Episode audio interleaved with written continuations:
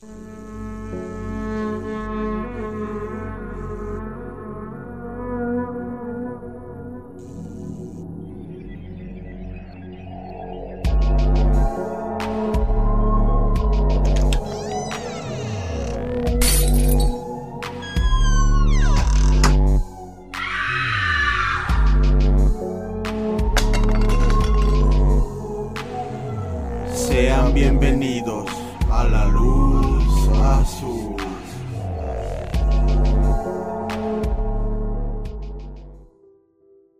amigos, buenas noches. Sean bienvenidos al episodio número 12 de La Luz Azul Podcast. Antes que otra cosa, nos presentamos. Yo soy Juan Trejo Y yo soy Noemi Villalobos. y pues aquí estamos una semana más. eh, no dos semanas seguidas como hubiéramos querido, pero el caso es que aquí estamos. Y pues, no sé, el episodio pasado tuvo, tuvo muy buena repercusión. Creo que, de hecho, a las estadísticas que estuve viendo se compara con algunos otros que son como los más visitados, como el primero o como el de el Panteón de Belén, me parece, y el de, si no me equivoco, el de la Tamalera y el de Goyo Cárdenas son como los que más tienen. Y los últimos habían bajado un poquito, pero este último que grabamos del Hachero de Nueva Orleans sí tuvo un poquito más de repercusión, así que gracias a todos los que lo han escuchado. Y pues muchas gracias a los, a los nuevos que, que están llegando en las últimas semanas.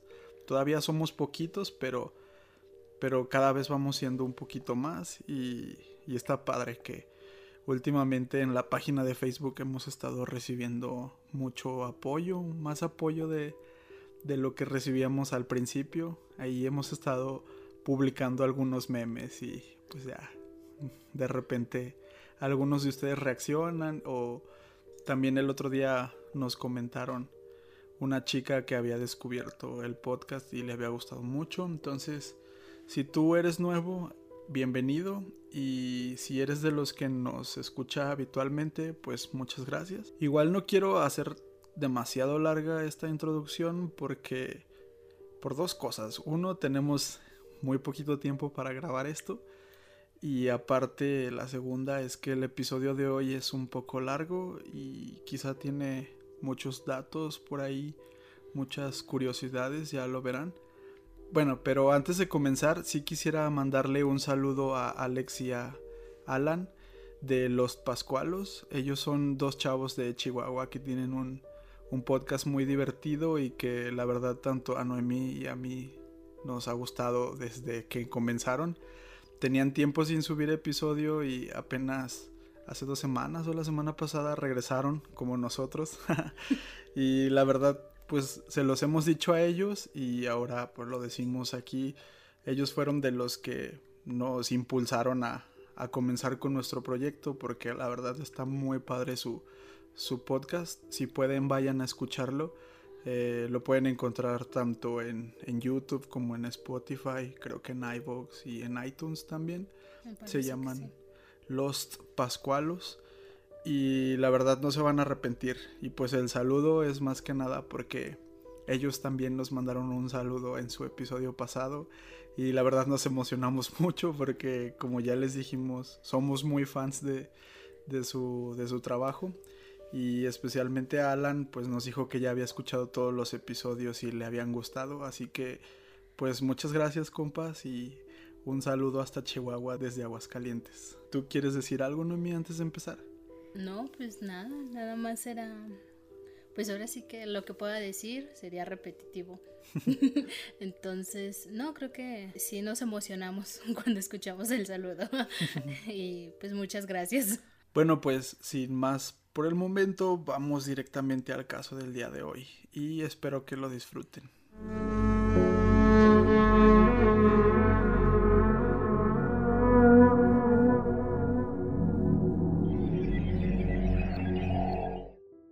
Bueno, para el episodio número 12 del podcast escogimos el incidente del paso de Atlov. Ahora sí que antes de empezar tiene muchos nombres que son este rusos. Entonces, pues ahora sí que de nuevo les pedimos disculpas si no sabemos pronunciarlo, pero pues no dominamos el idioma. Entonces, vamos a hacer lo mejor de nosotros para que no se escuche tan feo. si batallamos con el italiano, imagínense con el ruso. Exacto. ok. El incidente del paso de Atlov se refiere a la misteriosa muerte de nueve excursionistas el primero de febrero de 1959 en los Montes Urales, en la República Federativa Soviética URSS, actual Rusia. Este es uno de los casos más famosos y de mayor repercusión cuando hablamos de misterio. De hecho, hasta el día de hoy sigue sin resolverse. Recién el pasado febrero del 2019, el caso fue abierto y se presentaron nuevas pruebas. Aunque por lo que podrán escuchar a continuación, el incidente se vuelve más y más extraño a medida que vamos avanzando con los datos. El 23 de febrero de 1956, un grupo de ocho hombres y dos mujeres se reunieron en Ekaterimburgo con motivo de realizar un viaje para la práctica de esquí a travesía a través de los Montes Urales. Todos en el grupo eran estudiantes del Instituto Politécnico de los Urales, excepto uno, y a continuación vamos con los nombres de ellos. Igor Dyatlov. Él era el líder del grupo y estudiante de ingeniería de radio. Tenía 23 años. Sinaida Kolmogorova, estudiante de ingeniería de radio, 22 años, una de las dos mujeres de la expedición. Lyudmila Dubinina.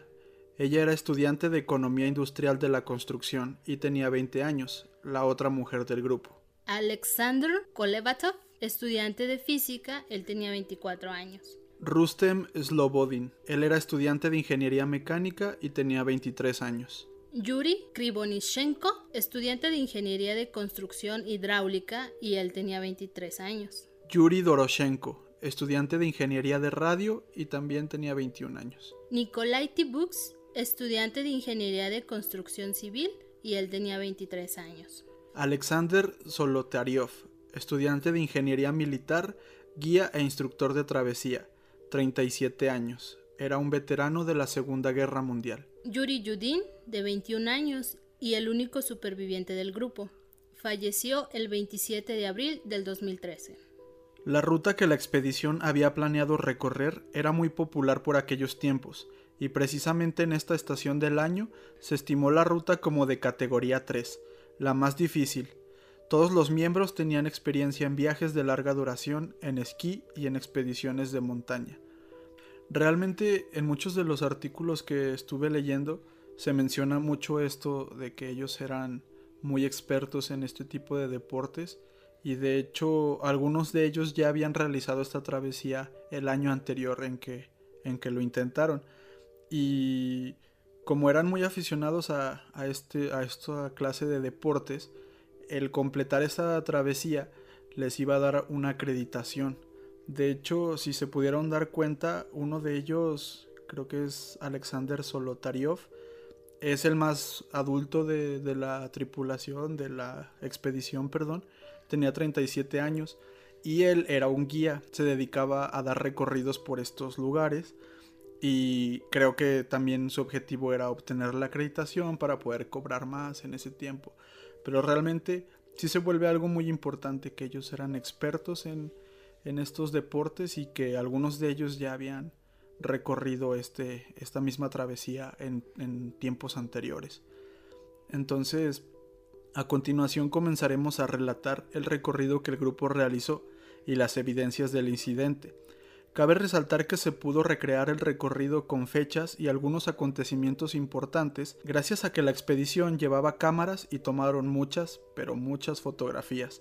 Además, todos los integrantes llevaban un diario consigo, del cual también se pudo obtener mucha información sobre los hechos. Incluso, si ustedes quieren ver algunas de estas fotografías, y leer algunos de los diarios, pueden visitar, hay una página oficial de este, creo que se llama diatlovpass.com y ahí pueden encontrar mucha información, eh, casi toda está en inglés y alguna en ruso, pero las fotografías ahí las van a poder ver todas y son bastantes y van a ver que hay mucha información sobre esto gracias a las fotografías. El grupo llegó en el tren a la ciudad de Ibdel el 25 de enero. Posteriormente, un camión se ofreció a llevarlos hasta Abishai, que era el último pueblo habitado al norte, el más cercano a las montañas, en donde pasaron un par de noches. El 27 de enero, los 10 integrantes del grupo comenzaron su caminata hacia el monte Orten. Pero al día siguiente, Yuri Yudin comenzó a resentir una lesión antigua en la espalda y se vio obligado a regresar, dejando solamente a nueve integrantes. En un inicio, el grupo se habría comprometido a enviar un telegrama a su universidad cuando regresaran a Bishai. Esto tendría que suceder el día 12 de febrero. Pero cuando Yuri Yudin se separó del grupo, Igor Dyatlov, el líder de la excursión, le dejó dicho que avisara a la universidad que, debido a las condiciones climatológicas, quizás tardarían unos días más para bajar de las montañas, diciéndole que no se preocuparan si no recibían el telegrama en la fecha programada. Efectivamente, esto último que menciona Noemi sucedió, ya que no se tenían noticias del grupo y realmente nadie se alarmó al principio gracias a, que Yuri Yudin les había dicho cómo estaba el clima por las montañas y que quizá tardarían unos, unos días más. Pero no fue hasta unos días más tarde en que los familiares exigieron a las autoridades de la universidad organizar grupos de rescate, compuestos principalmente por estudiantes y profesores voluntarios. Estos grupos comenzaron una operación de salvamento en búsqueda de los muchachos, se sabe que unos días después el estado de la URSS abriría una investigación oficial, y fue aquí cuando la policía y fuerzas del ejército se involucraron, utilizando aviones y helicópteros desde el día 23 de febrero para apoyar con las operaciones de rescate. El 26 de febrero, los investigadores encontraron el campamento abandonado en la ladera de la montaña Sholat Siahil. Es importante mencionar que por esta zona habitaban algunos nativos de la región, una tribu de nombre Mansi, y el nombre de esta montaña, en el, en el idioma Mansi, traducido sería algo como Death Mountain, es decir, la montaña de la muerte o la montaña muerta. También sobre esto hay, luego se dice que hay mucho sensacionalismo, porque realmente se traduce como la montaña de la muerte, pero en idioma Mansi más bien lo que quiere decir es que en ese lugar no hay como vegetación, no hay animales. Como que a lo poco que pude investigar, los Mansi eran muy literales, entonces sus cosas se llaman para lo que las utilizan. Entonces esta montaña se llamaba como la montaña muerta porque ahí no podían ir a cazar o no podían ir a plantar sus vegetales, algo así. Pero bueno, ayuda un poco al caso que la montaña se llame la montaña de la muerte o algo así. La tienda de acampar, cuando la encontraron, estaba muy dañada, con cortes de distintas dimensiones que se habían realizado desde el interior con un cuchillo. Cerca del lugar pudieron visualizar un rastro de huellas que descendían hacia el borde de una zona boscosa cercana, pero 500 metros más adelante las huellas ya no eran visibles, probablemente habían sido cubiertas por la nieve. Una vez en el bosque, los buscadores encontraron los restos de una hoguera o fogata bajo un pino muy grande y viejo. Muy cerca de esto también encontraron los dos primeros cadáveres, siendo los de Yuri Krivonoshenko y Yuri Doroshenko. Los cadáveres estaban descalzos, vestidos solo con ropa interior y tumbados boca arriba. Algunos de los artículos dicen que la posición en la que se encontraron los cadáveres sugerían que estos dos chicos habían caído desde el pino antes mencionado. Además que se encontraron algunas ramas cerca de ellos. Luego también encontraron sangre, trozos de piel en el tronco del árbol, pero la pregunta es, ¿por qué causa habrían querido subir al árbol? Unos pasos más allá, entre los pinos y el campamento, fueron encontrados tres cadáveres más, el de Igor Dyatlov, Rosen Slobodin y Sinaida Komolgorova, estos cuerpos se encontraron ah, aproximadamente 300, 480 y 630 metros desde el árbol, respectivamente. Como mencionamos, estos cadáveres estaban entre el campamento original y el bosque, lo que nos indica claramente, además de la posición de los cadáveres, pues que estaban intentando regresar al campamento. pues como a un principio dijo Juan, si eran expertos, como que el encontrar esa, digamos que esas, esa situación o, o ese pues espectáculo, no, no sabría bien cómo llamarlo, o sea, como que realmente te pone a pensar, o sea, si eran expertos y estaban, a lo mejor no acostumbrados, pero ya tenían una idea, como que no, no, no logran imaginar el, el qué estaban haciendo, en qué situación se vieron envueltos para encontrarlos así. Sí, de hecho, algo que, que olvidamos mencionar era que esta montaña donde primeramente estaba el campamento no era parte del recorrido inicial. Se dice que por alguna extraña razón muchas de las teorías dicen que es por el clima, que no se veía nada cuando ellos iban caminando, iban en su travesía. Se desviaron aproximadamente un kilómetro de, del recorrido original y esto los llevó a quedarse en las faldas de esta montaña, la montaña de la muerte. Entonces ahí es donde primero encuentran la casa de campaña rota desde adentro, como si hubieran querido salir rápidamente. Luego unos pasos más allá encuentran dos cuerpos y luego más para allá encuentran otros tres. Pero esto era totalmente fuera de la ruta original que ellos estaban recorriendo. Y como mencionó Noemí, pues la posición de los cadáveres y, y, el lugar donde estaban, sabiendo que ellos eran expertos, sí te pone a pensar qué, qué, pasaría ahí. O sea, también ponle, tienes a un experto en la Segunda Guerra Mundial. Exacto, o sea, que, o sea, pues, ¿qué sucedió para que, pues, él también, qué, qué pasó, qué, qué en qué situación estuvieron, por qué no sé, todo está como que hay demasiadas incógnitas, entonces creo que está misterioso el caso y pues como se dijo en principio, o sea, aún con todos los cuestionamientos que te logras hacer, no llegas a una, a una conclusión sólida. El cuerpo de Igor Diatlov fue encontrado también tendido de espaldas, ambos brazos sobre el pecho de acuerdo a las fotografías de la autopsia. Algunas versiones afirman que Diatlov tenía una rama de abedul agarrada en una mano, como si se defendiera de algo. Más adelante, como ya dijo Noemí, a 480 metros del pino se encontraba el cuerpo de Rusten Slobodin, caído boca abajo, con quemaduras en la cara y entumecimiento en la región frontal, y un poco más cerca de la tienda de campaña fue encontrado el cadáver de Sinaida Kolmogorova, cuyo cuerpo estaba tumbado en posición lateral y mostraba quemaduras en la cara y manos. A diferencia de los primeros cadáveres, los de estos tres chicos tenían mejores ropas para el frío, pero estaban igualmente descalzos. Con estos cadáveres tenemos a cinco de los nueve excursionistas, pero los otros cuatro cadáveres no fueron encontrados durante más de dos meses. Fue hasta el 4 de mayo, cuando la nieve ya había descendido unos metros, que pudieron encontrar los cuerpos junto a un arroyo cercano al bosque. Cerca de ellos había restos de lo que parecía un refugio improvisado. Lubnila Dubina fue encontrada de rodillas apoyando el pecho en una roca. El agua corría por su cara y las cuencas de sus ojos estaban vacías. También le faltaba su lengua.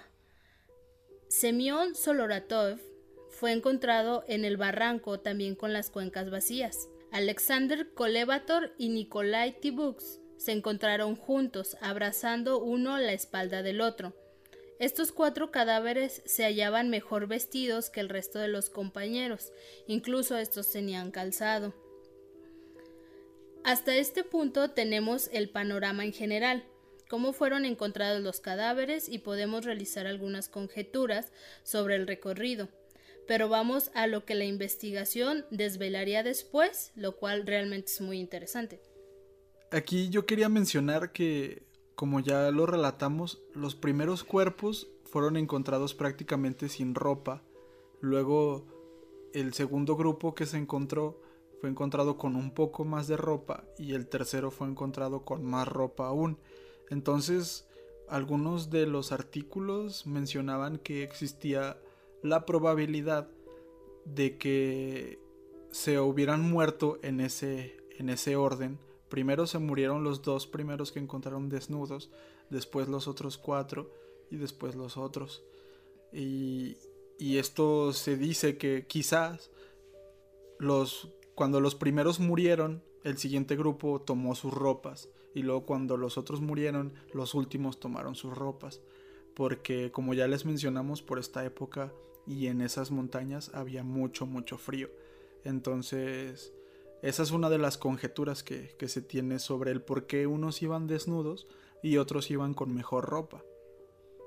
Pero bueno, ahora sí vamos con lo que la investigación nos iba a dar después sobre este caso. La autopsia de los primeros cinco cuerpos encontrados reveló que no había lesiones graves que pudieran haber provocado la muerte de ninguno de ellos. Además de diversas abrasiones en cara y brazos, el análisis forense destacó una fisura de aproximadamente 6 centímetros en el cráneo de Rustem Slobodin, también una contusión en el costado de Sinaida Kolmogorova.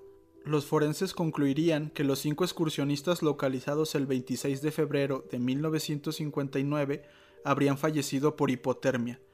Hasta este punto, los investigadores creían que tenían todo resuelto, y parecía un caso sencillo, un accidente por la crueldad del clima en la zona, pero fueron las autopsias de los otros cuatro cuerpos lo que cambió drásticamente el desarrollo de la investigación. Los otros cuatro fallecidos mostraban lesiones mortales. La autopsia posterior mostró que la lengua de Lyudmila Dubinina estaba ausente sin determinarse la causa de esta ausencia. Incluso hay quienes dicen que esta lengua fue cortada con una perfección que no podía tratarse de un accidente. Además, ella también contaba con fracturas en las costillas, al igual que su compañero Semyon Solotariov. Los otros dos mostraban traumatismos en la cabeza.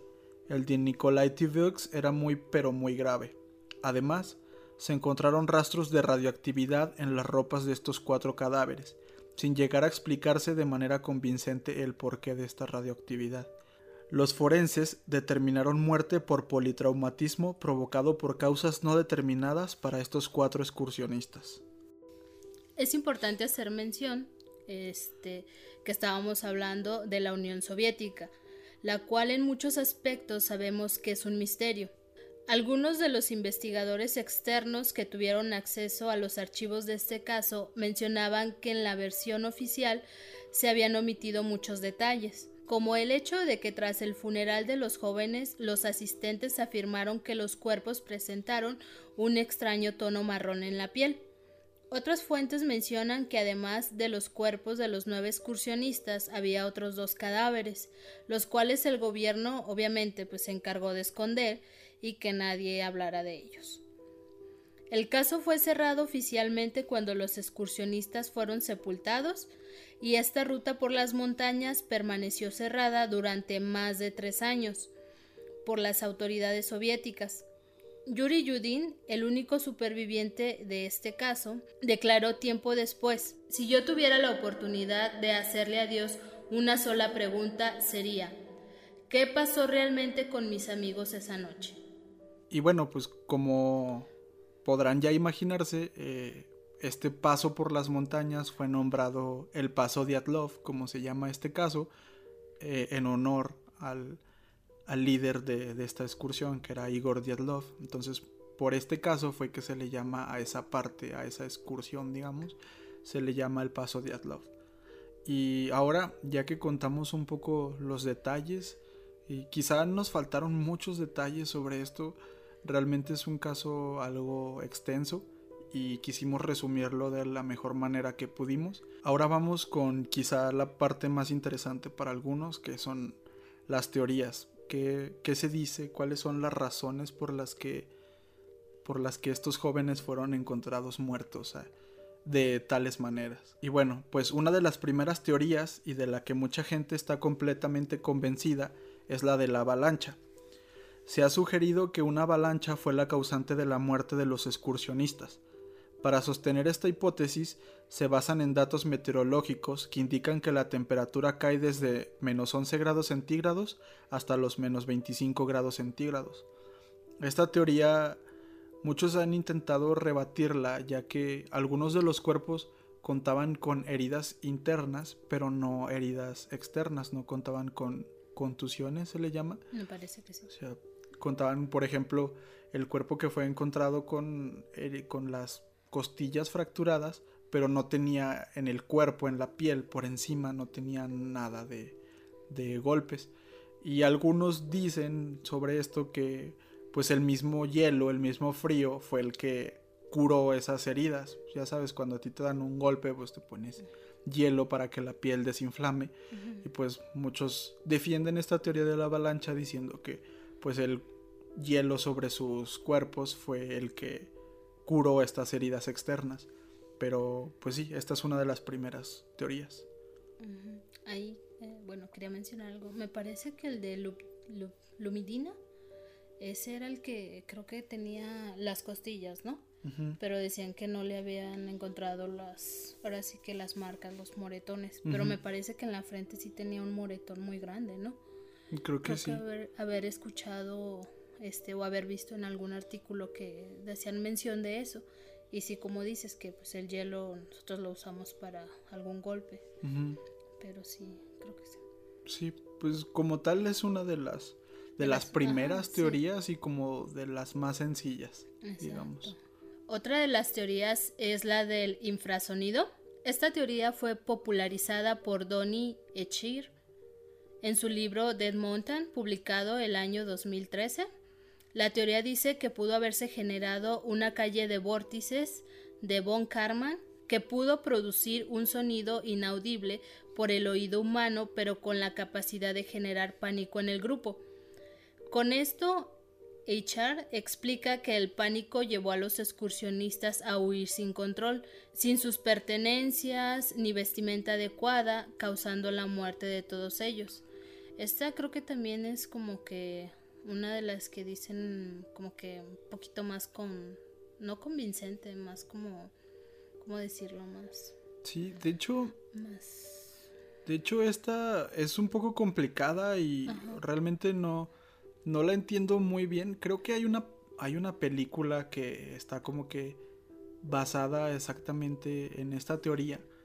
Eh, pero el caso es que por el viento y ya les mencionamos que los cuerpos fueron encontrados cerca de un bosque. Entonces dicen que por los vientos y el bosque se pudo haber generado ese vórtice de von, von Karman o von Karman, algo así. Von Karman, yo y, ese es el que ocasiona un sonido que el cuerpo humano como tal tú no puedes detectar, pero tu cuerpo, tu cerebro sí, y causa pánico en todo el grupo. Esta es una, una teoría yo creo que algo complicada, algo compleja, pero lo que sí escuché en alguno de los videos y, y leí en alguno de los artículos que leí es que es muy complicada esta, que esto haya pasado con los nueve. Porque se han hecho pruebas de este, de este infrasonido y se dice que en grupos de 100 personas, tres llegan a, a, sufrir como ese pánico. Entonces, pudo haberse dado que, que los nueve sufrieran de esto, pero científicamente es algo complicado que los nueve hubieran, hubieran sufrido de este pánico. Otra de las teorías es la de las pruebas militares. Algunos argumentan que cerca de esta montaña la Unión Soviética realizaba distintas pruebas militares y de hecho se dice que cerca de ahí había una, una base secreta casi al estilo del Área 51 o algo así y, y decían que, pues, que estaba por, por este lugar más o menos. Esta teoría bien puede incluir el lanzamiento de diversos cohetes secretos, una prueba de armas con radiación o el uso de minas lanzada con paracaídas. Esta yo creo que es un poco pues, para justificar como la Unión Soviética, el, el ejército. De hecho, creo que hay un youtuber ruso que se hizo muy popular en los últimos meses porque usando Google Maps él pudo encontrar creo que sí Google Maps. No recuerdo, pero el caso es que usando algo él pudo encontrar como trozos de, de metal cerca de, de, ese lugar del paso de Adlov. Entonces él arma toda una teoría en la que dice que el gobierno soviético lanzó cerca de ahí algunos misiles que pudieron o bien explotar y causar la avalancha o como tal tener ser armas nucleares y que fue lo que los mató a todos ellos. Si bien recuerdan, algunos de ellos encontraron radiación en sus ropas, entonces esta es otra de las teorías. El siguiente es el desnudo paradójico. Este pues realmente consiste en los casos de hipotermia, que el frío, más bien esa sensación de frío te llega tanto que a su vez te empieza a dar la falsa sensación de, calor. Algunos de los artículos eh, e investigadores sugieren que el grupo de Diatlov pudo ser víctima de, esta, de este trastorno. Aquí creo que se me hace un poquito como el de los el del sonido, el infrasonido. Mm, como comentó anteriormente Juan, mm, no digo que no pudo haber pasado, pero haberle pasado a los nueve, como que está medio, ahora sí que raro. A lo mejor en, los primeros dos cadáveres igual y lo pinto más creíble, pero no a todo el grupo. Entonces, pues ahora sí que se queda igualmente en la incógnita. Pues sí. Otra teoría, quizá una de las más alocadas y una de las menos probables, de hecho, se habló muy poco de esta y en todos los artículos la mencionan como, bueno, también está esta, pero esta fue más como una broma o algo así.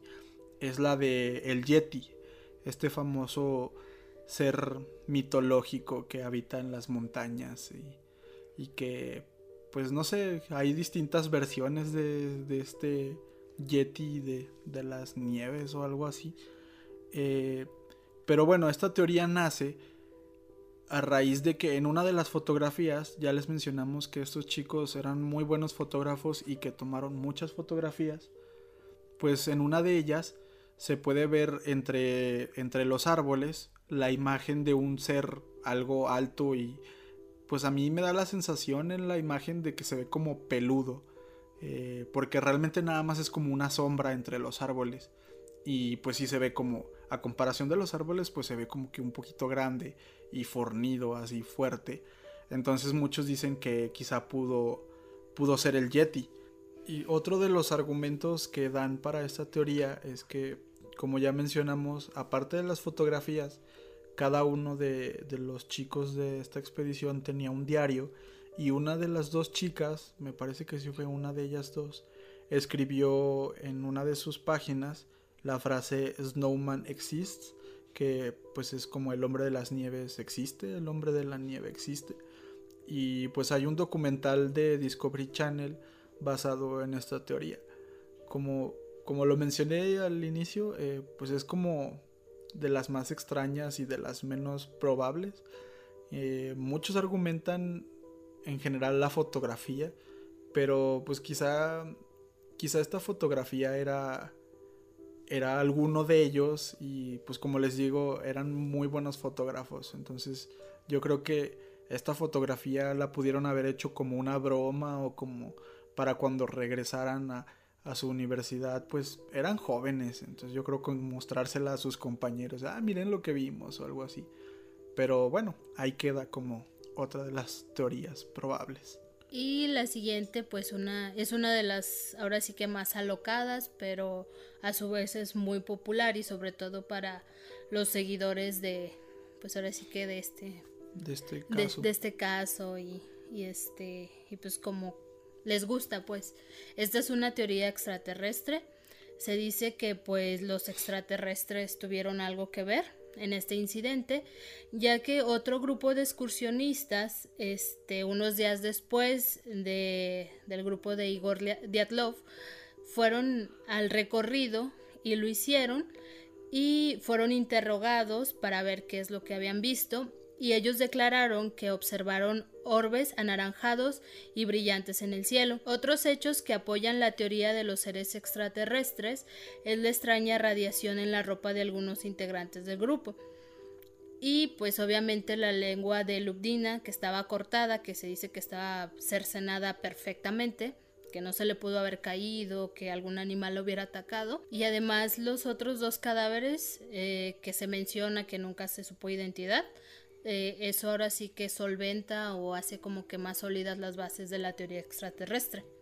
Entonces, pues ahora sí que como, como lo hemos mencionado, la Unión Soviética en aquellas fechas y... Mucho pues, sí- secreto. exactamente, el gobierno, pues los pactos que hacían y todas las teorías, todas las teorías que hemos visto pues en, en History o en Discovery Channel. Películas. Exactamente, todo eso. Entonces, creo que sí es popular, la verdad. A mí personalmente me resulta increíble. Pero pues ahora sí que... Igual le digo, es que queda así como de... Pudo haber pasado, quién sabe, uno no lo sabe. Y es que hay muchas, como lo advertimos desde el principio, hay cosas muy, muy extrañas. Entonces, no sé, yo sí soy un seguidor del fenómeno ovni. Eh, este caso en, en lo particular me gusta mucho y pues yo defiendo como que la teoría extraterrestre en este caso. Como que quiero creer, me gusta creer que si fueron extraterrestres, pues se dice que por este lugar se vieron estas luces anaranjadas en el cielo, eh, estos dos cadáveres, o sea, no sería el, el gobierno soviético, no sería el primero ni el último que escondería cadáveres eh, extraterrestres, quizá fue una nave que se estrelló cerca de ahí, pero bueno, no sé. Quizá ya estoy soñando, ya estoy sonando aquí como un loco desquiciado, pero no sé, no se sabe. O sea, el caso no se ha podido resolver y como ya lo dijo Noemí, esta teoría es una de las más populares y en las que las personas más confían. Sí, yo digo más por el, pues hay mucha gente que es muy fanática de, de los ovnis y de todo lo que tenga que ver, pues ahora sí que con referencia a otras galaxias. Y bueno, otra de las, de las teorías más populares es, es una que el autor Alexei Rakitin hizo popular en su libro Dyatlov Pass y en él argumenta que Alexander Soloryatov, Alexander Kolevatov y Yuri Krivonishenko podrían haber sido empleados secretos de la KGB, pero en realidad ser doble agentes con una misión de llevar unas muestras radioactivas y unas fotografías a unos espías de la agencia secreta estadounidense, o sea, la CIA. Algo podría haber salido mal y el resultado fue la muerte de todo el grupo. Añaden más confusión ciertos testimonios que afirman que se recogieron más de nueve cuerpos, más de nueve cuerpos, como ya lo mencionó Noemí. Sin embargo, estos testimonios no son tenidos en cuenta por la mayoría de los seguidores del caso. Incluso creo que uno de estos tres, no estoy seguro si es Yuri Krivonishenko, eh, estudiaba o llegó a estudiar algo como de, de radiación. No estoy seguro qué, pero en algún momento de su vida estudió algo como así de radiación. Entonces, eh, pues sí, esta es otra de las teorías y que salió en este libro, que quizá ellos eran doble agentes y algo por ahí salió mal que mató a todo el grupo. Y ya para complementar y finalizar todas las teorías que les hemos contado, pues ahora sí que van algunas otras, pero pues no hay evidencias que lo sostengan, No, simplemente. están, no son tan populares, digamos. Exactamente. Pues son algunas como asesinatos por una tribu mansi vecina. Como, como les mencionamos al principio, eh, hay una tribu que se llama los Mansi que habitan por esta zona. Y pues muchos dicen que quizá ellos pudieron haber asesinado al grupo.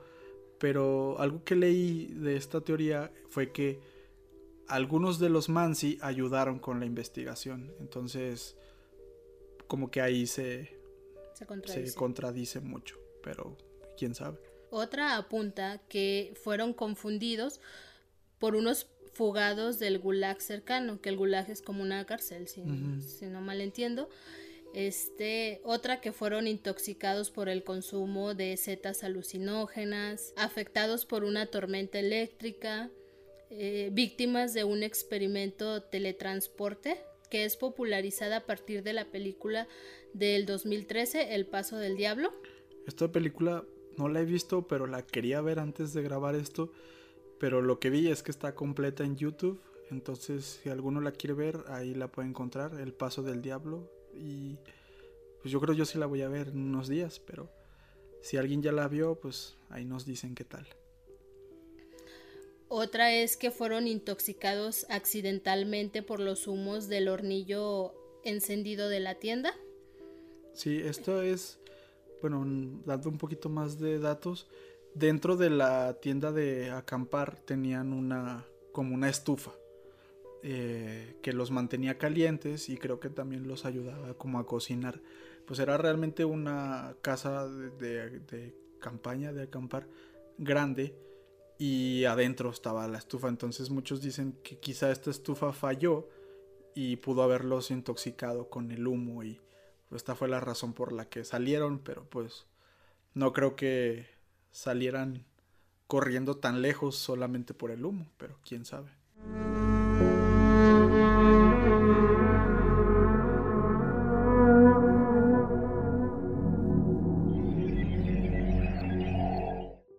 Y bueno, pues ahora sí que serían mm, todas o parece ser que las únicas que, bueno, no las únicas, más bien las, más. ajá, las más sonadas que pudimos encontrar. Ahora sí que nunca lo habíamos hecho, pero realmente, ¿qué es lo que piensan ustedes? ¿Qué pasó en todo este caso?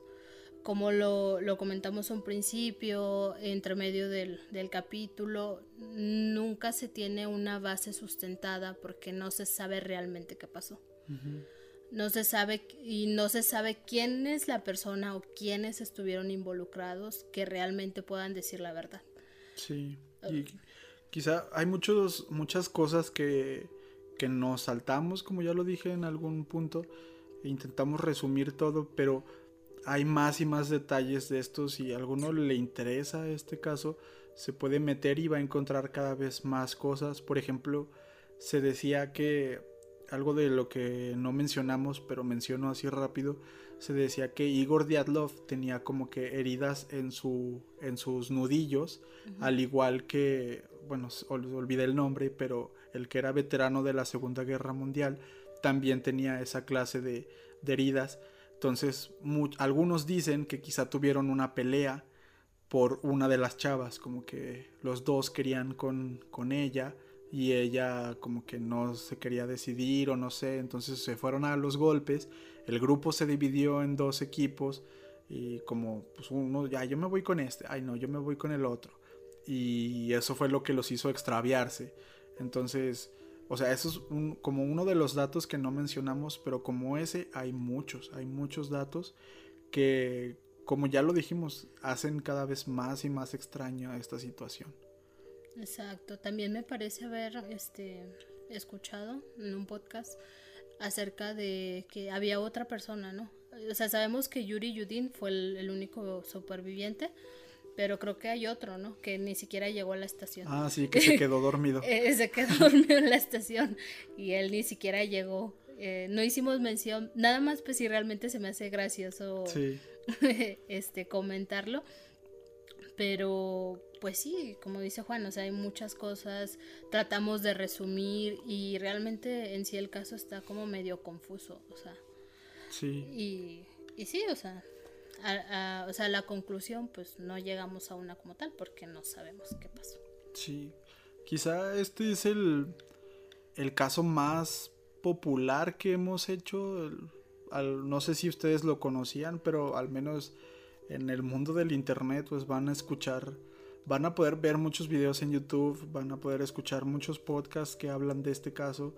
Como lo mencionamos al inicio, cuando hablamos de misterio es uno de los casos más sonados. Quizá esta temática no la habíamos tocado anteriormente, nos basábamos mucho en lo paranormal como demonios o fantasmas o cosas así, pero bueno, también queremos empezar a meter este tipo de casos misteriosos sin resolver y pues este me pareció bien para para para esta ocasión y pues espero que a ustedes también les haya gustado. Y como les digo, si ustedes este, tienen la oportunidad tanto de escucharlo, pues sí nos gustaría ahora sí que saber qué punto de vista o, ustedes en, dentro de las teorías que mencionamos, cuál es la que se les hace más creíble.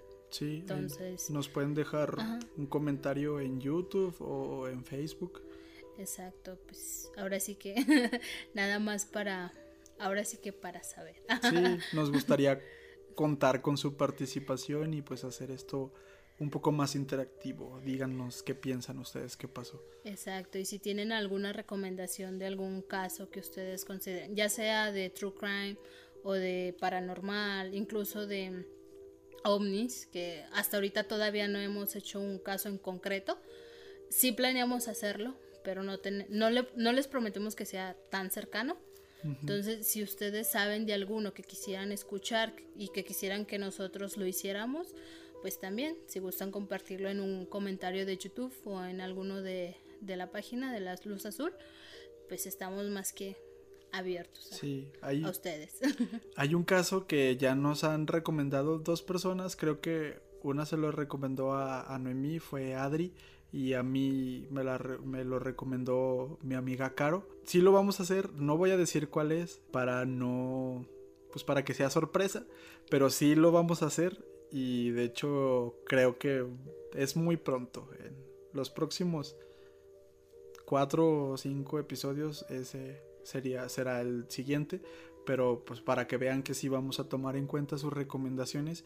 Y por favor envíennos más. Nos gustaría saber qué casos les gustaría escuchar por acá. Y pues nada, yo creo que sería todo. Síganos en Spotify, suscríbanse al canal de YouTube y denle like a la página de La Luz Azul Podcast en Facebook. Y pues ahí estaremos atentos a sus comentarios, quejas, sugerencias, todo es bienvenido. Y pues nos escuchamos en el próximo episodio. Muchas gracias.